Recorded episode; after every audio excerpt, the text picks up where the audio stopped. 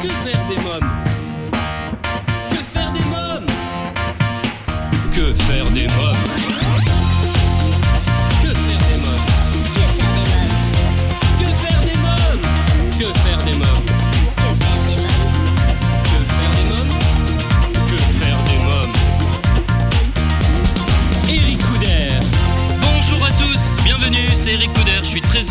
retrouver pour un nouveau numéro de Que faire des mômes, votre rendez-vous 100% famille à écouter chaque semaine à la radio et en podcast sur quefairedesmômes.fr. Cette semaine, une émission spéciale Fête des Pères. Gilles Vaquier de la BOM, fondateur du premier atelier de préparation à la paternité, est mon invité d'honneur pour son livre événement Nouveau Papa, les clés de l'éducation positive aux éditions Le Duc Pratique.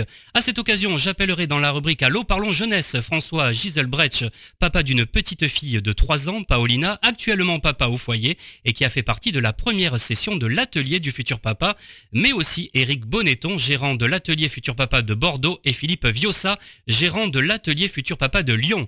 Et enfin, côté cinéma, je vous parlerai de Ugly Doll, un film que nous avons vu en projection presse et qui sortira le 10 juillet prochain.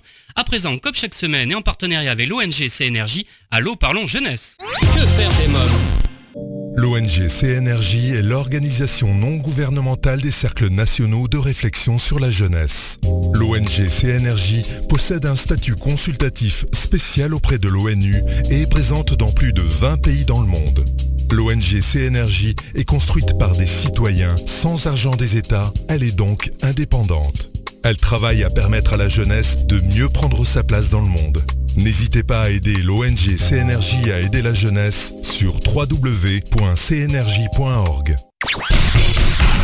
L'ONG CNRJ vous présente l'invité jeunesse. J'appelle à présent François Giselbrecht. Bonjour François Giselbrecht. Bonjour. Alors vous êtes papa d'une petite fille de 3 ans, Paolina, ancien équipier polyvalent chez Burger King, actuellement papa au foyer, et vous avez fait partie de la première session de l'atelier du futur papa. Alors parlez-moi de cette expérience. Qu'avez-vous appris pendant cet atelier? Oh, j'ai j'ai appris énormément de choses, euh, notamment mes, mes, mes, premières craintes que j'ai pu citer euh, de nombreuses fois, euh, notamment le, le bain, la peur de la noyade, le, nettoyage du cordon ombilical, euh, et puis bah, les, les, soins apportés au, bébé, comment nettoyer bébé entre les plis, tout ça. Enfin, tout en faisant bien attention à bien nettoyer correctement bébé et à bah, tenir bébé dans le bain, c'est extrêmement important. Et euh, bah, tout- tous les petits soins, la, la- la laver, laver ses cheveux, bien lui rincer. Euh, voilà, c'est des moments de, bonheur euh, incalculables. Comment vous aviez découvert euh, cet atelier du futur papa? Alors j'ai découvert l'atelier du futur papa en me rendant euh, au salon baby sur euh, Paris. Euh, C'était la deuxième fois que je me rendais au salon et j'ai découvert Gilles et quand j'ai vu ses écriteaux, l'atelier du futur papa et que c'était une place pour nous enfin les pères.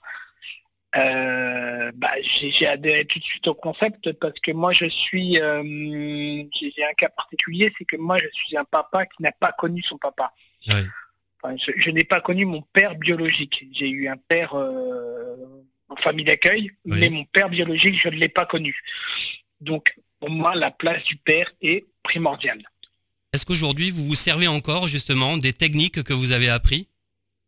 Ah oui, bien sûr, Oui. bien sûr. Ah oui, oui, oui, oui, je, je m'en sers encore aujourd'hui euh, à de nombreuses reprises et euh, cela fonctionne parfaitement bien avec ma fille.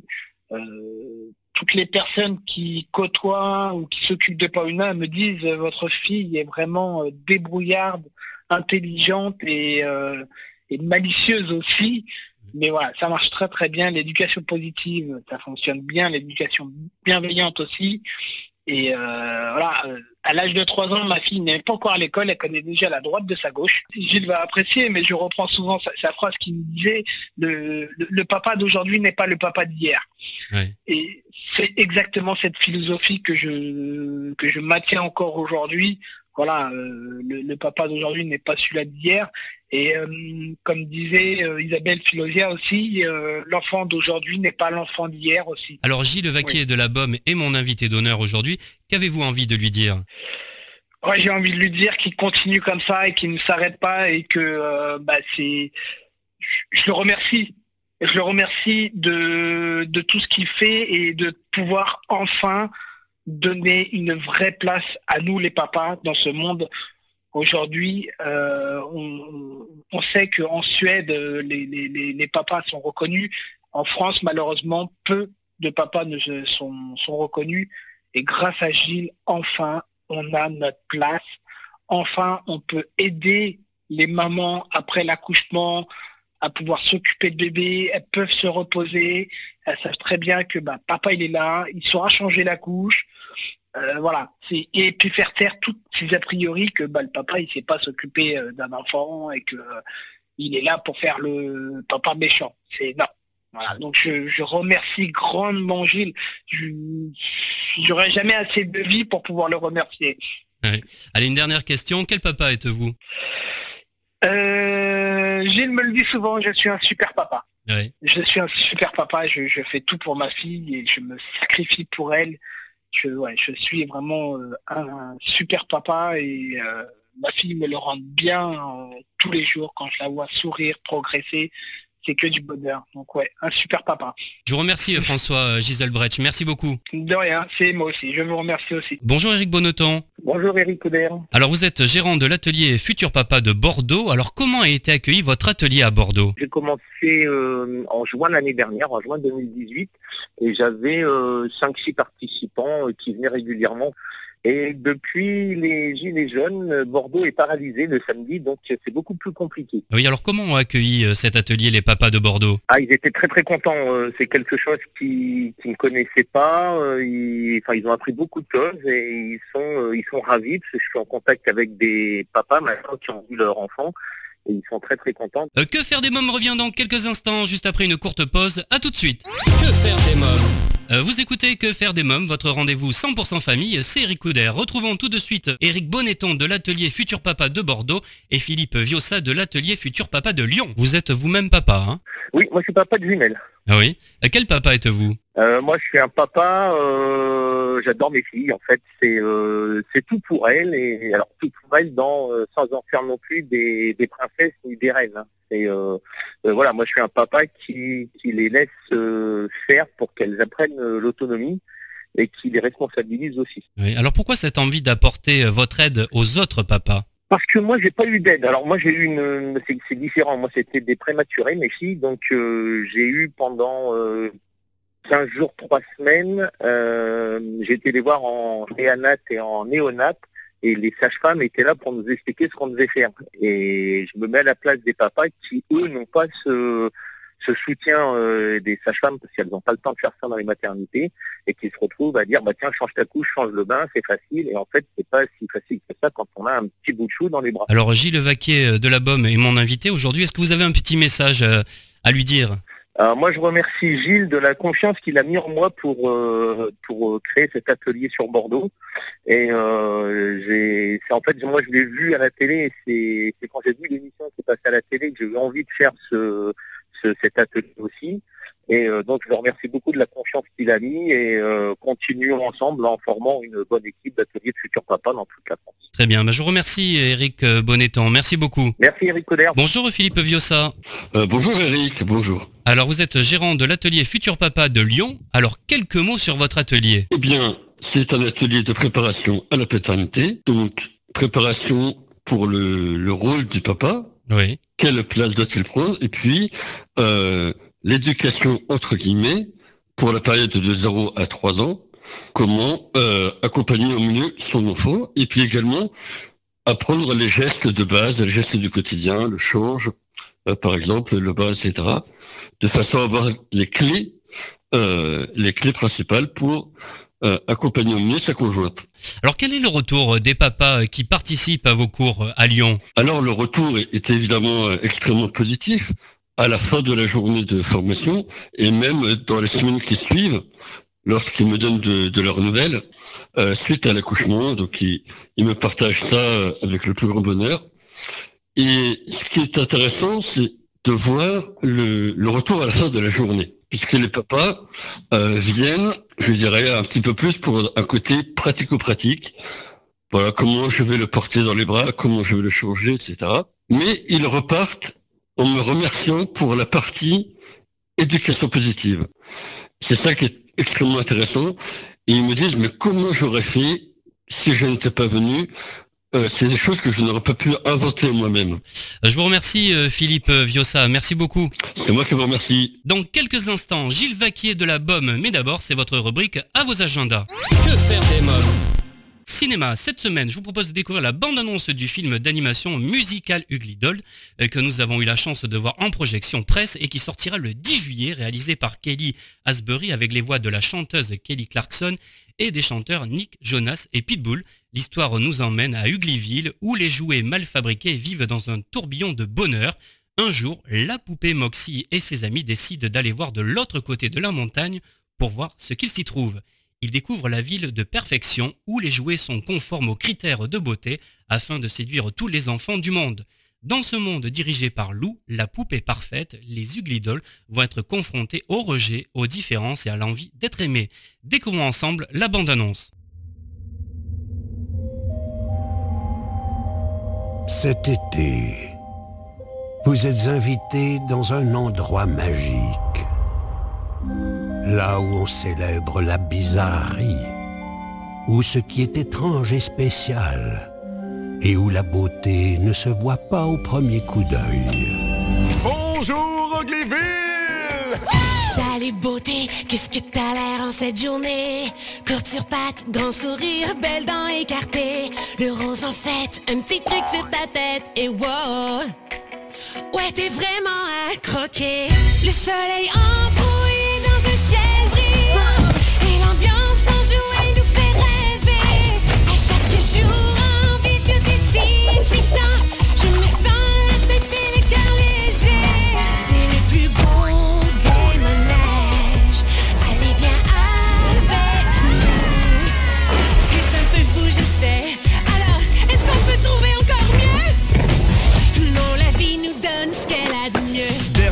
Ugly Dog est là. C'est la nouvelle du jour, de la semaine ou du mois. Voilà un bon scoop entre toi et moi. Alors allez, allez, surtout rate pas ça. Les chats qui rappent. Les homards qui clapent. Mais y'a qu'Ugly Dog qui démarre le party. Et de s'embrasser. Non, ça ne pourrait pas mieux aller. On a nos drapeaux fous qui dévolent dans le vent. On est tous de plus en plus déchaînés. Est-ce qu'on peut trouver encore mieux? Non, la vie nous donne ce qu'elle a de mieux. J'ai comme l'impression qu'on n'est plus à Uglyville. C'est quoi ça? Perfection. Aucune idée, mais allons dire bonjour Salut Ça doit être leur salutation d'usage.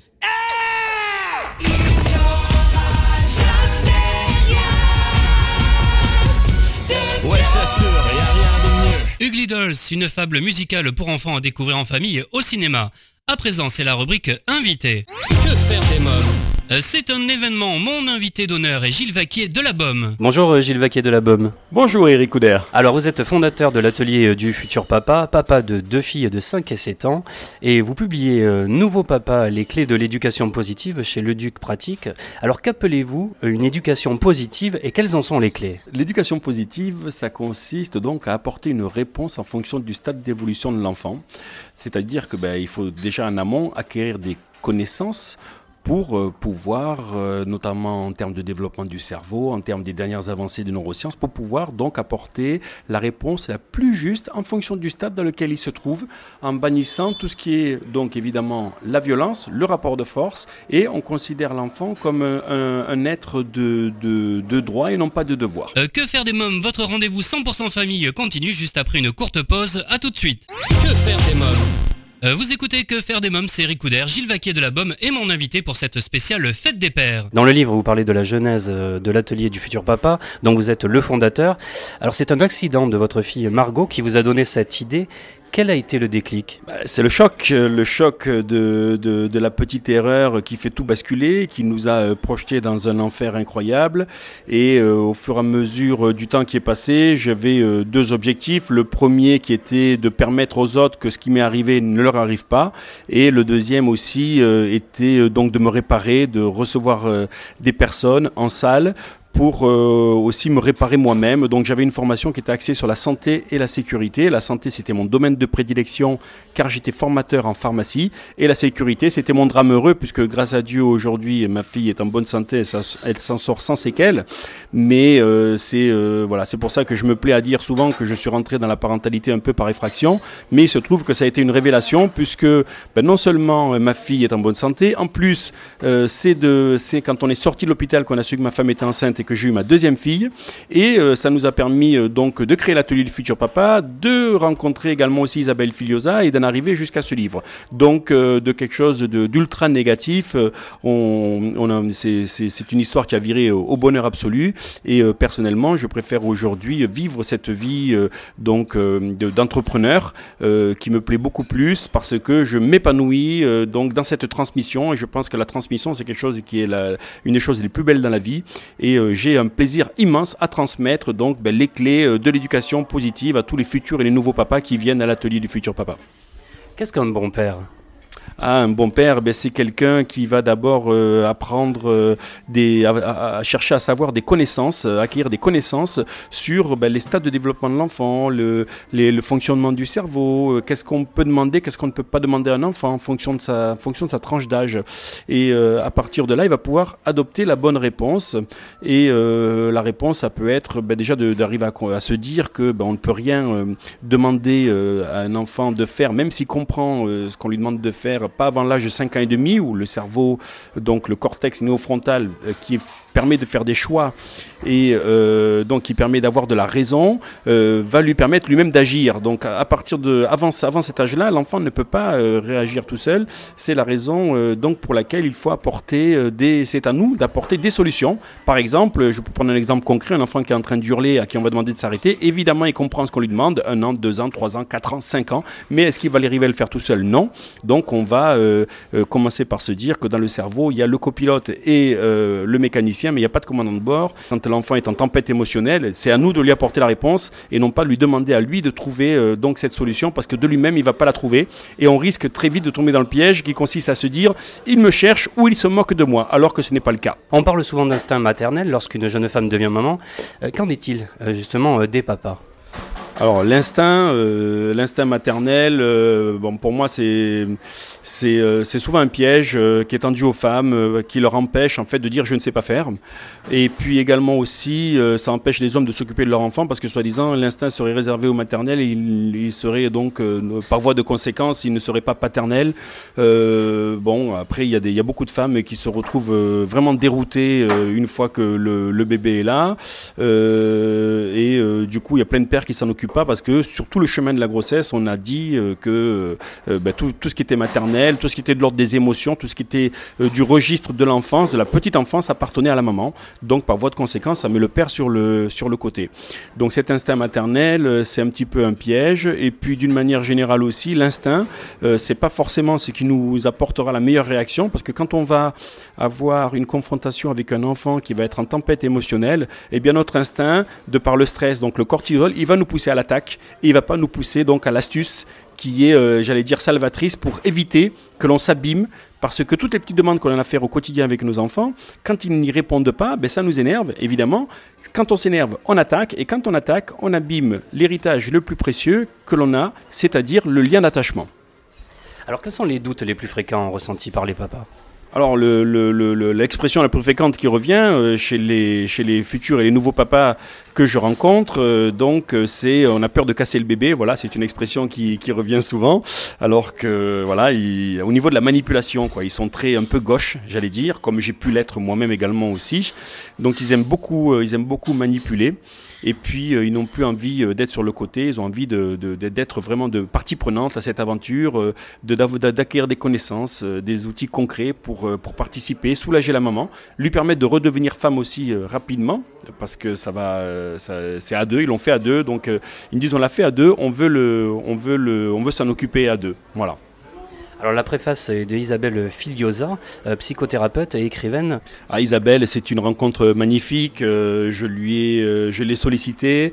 Elle m'a, elle a répondu oui tout de suite. On s'est rencontrés, le feeling est passé. Moi, j'adore son travail, qui est très clair, très précis, très pédagogique. Et j'allais dire, tout le monde peut s'emparer de ses écrits et puis arriver à se transformer soi-même, parce que c'est, c'est d'abord vers les parents hein, que le travail doit être fait.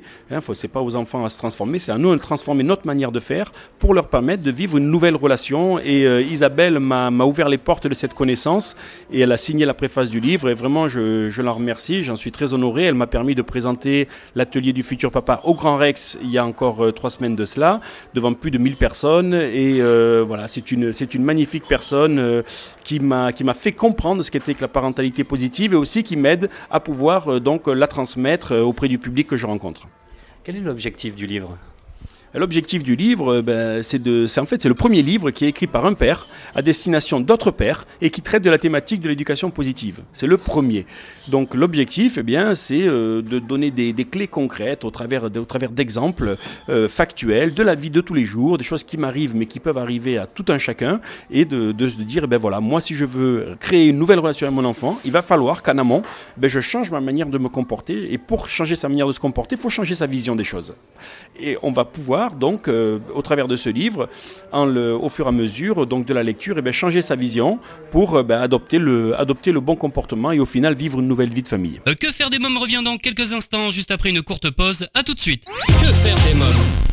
De retour pour la suite de Que faire des mômes spécial fête des pères, toujours en compagnie de Gilles Vaquier de la BOM pour son livre événement Nouveau Papa, les clés euh, de l'éducation positive aux éditions Le Duc Pratique. Alors en vous lisant, j'ai découvert qu'il y avait une tribu de chasseurs nomades, les Akas. C'est comme ça qu'on prononce Akas, euh, Meilleur papa du monde. Ils sont élus meilleur papa du monde. Oui, c'est une tribu pygmée d'Afrique centrale qui sont donc au, nord, au nord Centrafrique, sud du Congo. Ils sont à peu près 20 000 et ils sont déclarés donc patrimoine culturel immatériel matériel de l'humanité par l'UNESCO.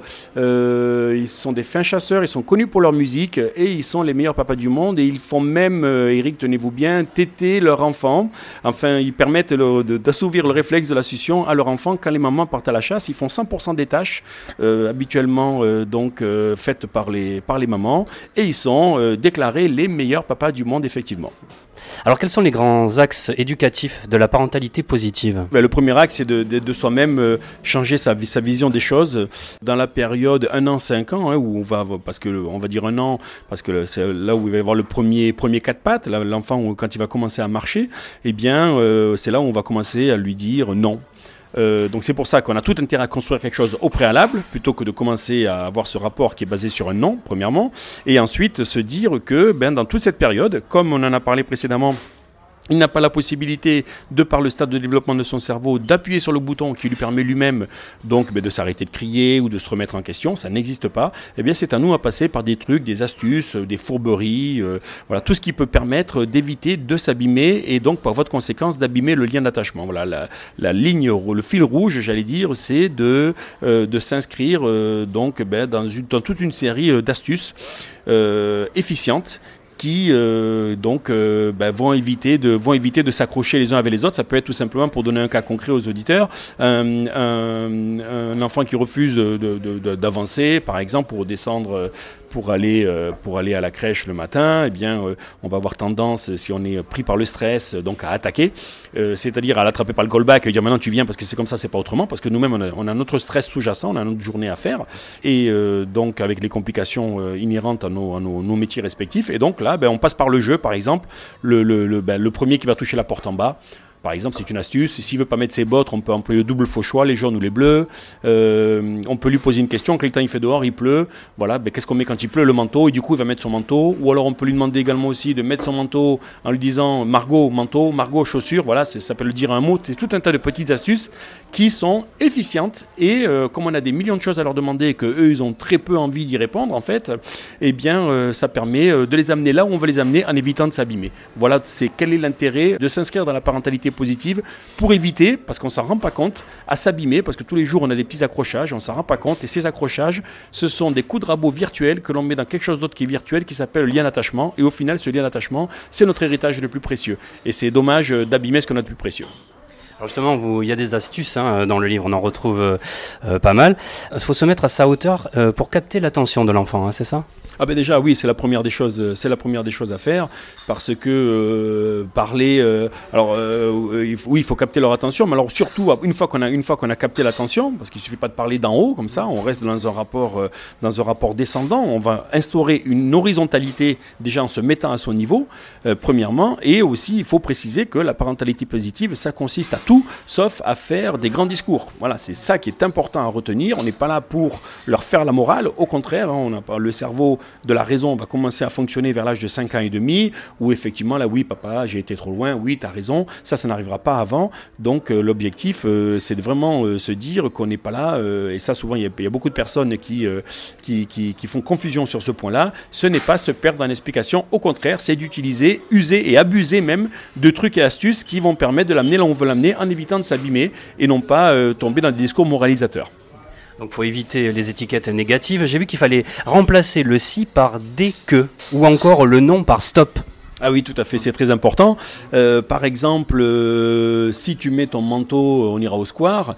Bon, ben, euh, c'est d'une condition. Donc là, ben, la condition, évidemment, ça va susciter chez lui tout de suite. eh ben, il va se cabrer.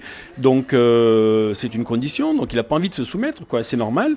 Euh, et bien, on va lui dire, ben, écoute, dès que tu as mis ton manteau, eh ben, on va au square. Et des fois, moi, je me retrouve à la porte. On dit, ben, je t'ai dit que dès que tu avais mis ton manteau, on ira au square. Et ça fait partie des petites astuces qui sont, euh, qui sont très importantes. Au même titre, quand il court dans la rue, si on dit non, ben, c'est quelque chose de descendant, directif. Ça, c'est la forme de l'ordre. Tout ce qui est tout ce qui est ordre va être, va forcément très souvent engendrer euh, euh, une réticence de la part de l'enfant. Alors que si on lui dit stop, eh bien, euh, ben, lui, c'est-à-dire qu'il participe à ce stop. Et d'une manière générale, on va dire que la parentalité positive, c'est de faire en sorte que l'enfant participe à ce qu'on lui demande et qu'il se sente, partie prenante. Voilà, c'est c'est très important. Et non pas qu'il ait l'impression de subir. Parce que s'il subit, par exemple, si vous lui mettez une limite, hein, ne touche pas à ça, ben alors déjà, quand on emploie le ne pas, déjà, il va entendre touche à ça. D'accord? Ça, c'est déjà est extrêmement important. Et puis, euh, et puis, quand on met des limites à n'importe quel être humain, sa première, son premier désir, ça va être de dépasser cette limite-là. Donc, on va appeler plutôt en cadre. On va rappeler les conditions, le, cadre, les règles dans lesquelles du fonctionnement, plutôt que euh, euh, d'instaurer des limites. Parce que si on met une limite avec notre libre arbitre, inhérent à tout être humain, on va avoir envie de dépasser cette limite-là. Et c'est pour ça que chaque fois qu'on met une limite, eh bien celle-ci, eh ben, c'est comme une sorte de défi, si j'ose dire. Ne touche pas à ça, ben oui, ben voilà. Donc, euh, donc, euh, donc on va le faire. Donc c'est pour ça que tout ça, c'est important à prendre en compte pour euh, ben, instaurer un, rapport différent au quotidien qui, au final, va faire grossir ce lien d'attachement et va faire que ben, quand l'enfant aura la raison qui va, qui va fonctionner à partir de l'âge de 5 ans et demi, pour les plus jeunes, eh bien, on va entrer dans une relation nouvelle. Et moi, je promets un immense feu d'artifice à tous ceux qui s'inscrivent dans cette relation-là. Alors, évidemment, le chemin est long, le chemin est difficile. Il y a des très bons moments dans ce chemin-là. Mais euh, je leur promets le feu d'artifice à partir de l'âge de 5 ans et demi, s'ils se sont inscrits dans cette relation positive et bienveillante, empathique et bienveillante durant cette, et pas facile, évidemment, durant ces 5, ces 5 6 premières années. Certains parents ont souvent des soucis à endormir les enfants. Vous avez une technique que j'ai lue dans ce livre. Alors il faut, euh, j'ai eu justement un, un contact d'un papa récemment qui avait suivi l'atelier très, de manière très assidue et qui avait ce, ce point de blocage. Alors déjà, il faut savoir qu'entre 24 et 30 mois, voire tr- entre 2 et 3 ans, vous ne le ferez pas coucher à 8h30 euh, dans cette période-là. Déjà, ça c'est un premier point, il faut, faut déjà se le dire. On retrouve Gilles Vaquier de la Baume dans quelques instants. À tout de suite. Que faire des mômes? Euh, C'est Eric Couder, vous écoutez Que faire des mômes, retrouvant sans plus attendre Gilles Vaquier de la Baume. Bien plutôt que de dire, ben, viens dans ta chambre où on va se coucher, ben, ça c'est de lui faire demander de faire de la raison. Je dois me coucher, oui, parce qu'il a raison, je me lève tôt, demain je vais être fatigué, il a raison, je vais me coucher. Non, ça il ne le fera pas. Donc on peut euh, lui dire, ben, montre quel est ton livre préféré sachant que l'armoire, dans mon cas de figure, est avec le livre est dans sa chambre. Donc, il va, donc ça y est, il va nous montrer son livre préféré. Donc il est dans sa chambre. On l'a amené dans la chambre sans lui, sans lui dire d'aller dans la chambre, premièrement. Et ensuite, on- bon, ben, il faut moi j'essaye de le faire participer aux histoires. Donc ben, par exemple, il y a une petite lampe de poche, elle tient la petite lampe, ou elle tourne les pages. Voilà, il faut qu'il soit partie prenante.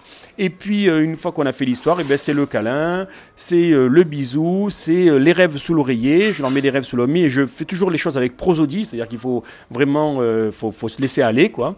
Je leur donne de la poudre du sommeil dans la main, elles-mêmes se le mettent sur le visage.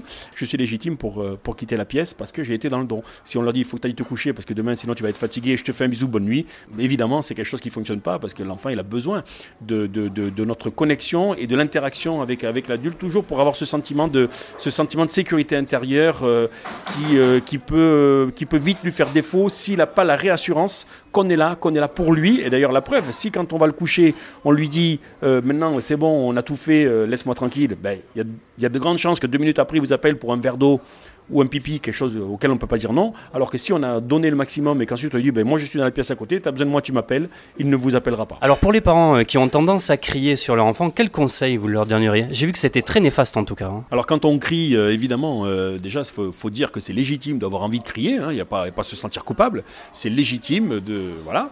deuxièmement, ben, on est deux, donc on peut passer la main. troisièmement, quand on crie, ben, le message, même quand on nous crie dessus à nous en tant qu'adultes, ben, vous avez du mal à capter le, à capter le, message. Je retiens plus la forme, la violence de la forme plutôt que le, plutôt que le fond. Et puis, euh, moi, souvent, ce que je fais, c'est que quand je sens que j'ai basculé dans le cri, ben, je chuchote tout simplement. Et ça suscite l'intérêt de l'enfant, et du coup, ben, le message arrive à le faire passer. Et si je suis dans un état où, euh, parce que je ne suis pas meilleur que les autres, j'applique des astuces, j'applique des techniques, eh bien, euh, quand des fois ben, je ne suis pas euh, suffisamment calme pour les appliquer, parce que vraiment là j'en ai marre et j'ai le droit d'en avoir marre, eh bien, je sors, je fais un tour du pâté de maison, et puis je, passe le relais à ma chérie, voilà, le temps, un quart d'heure, le temps que ça se règle. Respirer évidemment, boire un verre d'eau. Bon, ça c'est plus facile à dire qu'à faire, si j'ose dire, parce que voilà, on est pris sous le choc de l'émotion. Le mieux, je pense, c'est de, de faire un petit tour. Quoi. Voilà.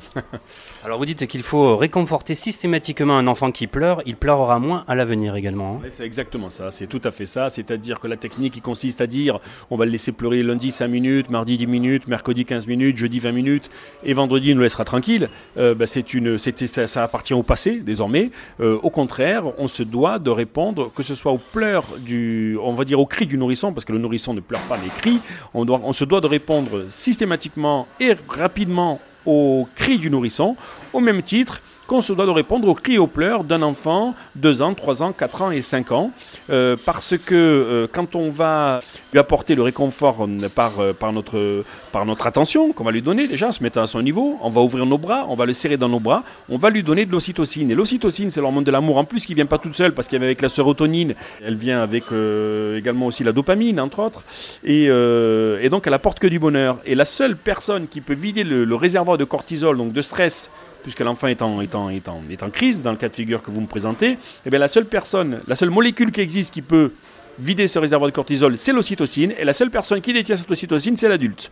Alors soit on est dans un rapport euh, vertical où, sous le fait de la menace, évidemment, l'enfant, par le stress que ça va lui apporter, il peut se figer, donc arrêter de crier, ou alors, eh bien, on va lui apporter le réconfort du, contact physique pendant une vingtaine de, secondes, et euh, vous verrez que ça va développer forcément chez lui de l'ocytocine, puis également aussi euh, de mettre des mots, de verbaliser, donc de verbaliser la colère, c'est aussi, ça fait partie des astuces qui permettent le simple fait de verbaliser si c'est une colère parce que souvent on peut confondre aussi le stress et la colère, mais si c'est une colère, le fait de dire est-ce que tu es vraiment en colère? Voilà, ben ça aussi ça permet de, ça permet de, d'atténuer euh, donc euh, ce stress ultra débordant chez l'enfant qui n'a pas la capacité, parce qu'il n'a pas le cerveau, donc c'est forcément débordant. Voilà. Et ça, c'est, ça nous envoie beaucoup de stress chez l'adulte, et le stress égale attaque. Donc euh, on le sait. Donc il faut toujours prendre deux secondes pour réfléchir avant d'agir. Moi, c'est vraiment un des premiers conseils que je fais. Et le deuxième également aussi, qui est de ne jamais répéter la même chose plus de deux fois d'affilée. Quand on dit viens te coucher, par exemple, allez, viens, on va se coucher, allez, viens, on va se coucher. Mais le simple fait de répéter la même chose, on va s'énerver. Alors que ben, à ce moment-là, on va lui dire ben, tiens, allez, vas-y, accroche-toi à mon cou on se penche vers lui, accroche-toi à mon cou, par exemple. Tu as le ticket pour l'avion Super Papa et n'importe quel enfant du monde vous tendra la main pour, pour, avoir le ticket, pour faire un tour sur votre dos. Et une fois qu'il est sur votre dos, vous l'amenez dans la chambre. On fait le petit rituel dont, on a parlé juste avant.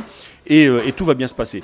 Quand on est dans, ce, dans cet état de, de, stress qui nous arrive de par les cris de l'enfant, tout ça c'est légitime, juste se dire ben, je prends deux secondes et je bascule vers quelque chose de différent pour vivre quelque chose de différent là maintenant dans, cette, dans, dans, cet instant de cette journée. Mais je sais que cet instant de cette journée multiplié par X instants de ces X journées, ben, au final, c'est ce qui va me permettre euh, donc de, faire grossir le lien d'attachement et ce qui, ce qui va faire que ben, je vais devenir un parent formidable.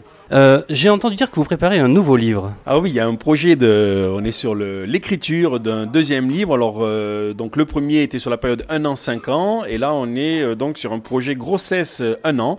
Et euh, donc le fil rouge, c'est de dire, eh bien, quand vous faites toutes ces petites interactions du quotidien, elles sont capital pour la construction du lien de l'avenir, c'est-à-dire que quand vous faites un change, un bain, un soin, une hygiène, tout compte fait, il faut avoir plus de gestes d'interaction, de, de, de vie, de, de, voilà, de plaisir, de partage, plutôt que de gestes pour le soin proprement dit. Voilà le, le fil rouge du prochain livre qui va s'appeler Mes premiers pas de papa. Merci euh, Gilles Vaquier euh, de la BOM, merci beaucoup. Merci beaucoup Eric Couder et une très bonne fête à tous les papas du monde entier. Euh, Nouveau papa, les clés de l'éducation positive aux éditions Le Duc Pratique de Gilles Vaquier de la Bomme, fondateur du premier atelier de préparation à la paternité, un livre indispensable pour les parents et futurs parents, à vous procurer sans plus attendre.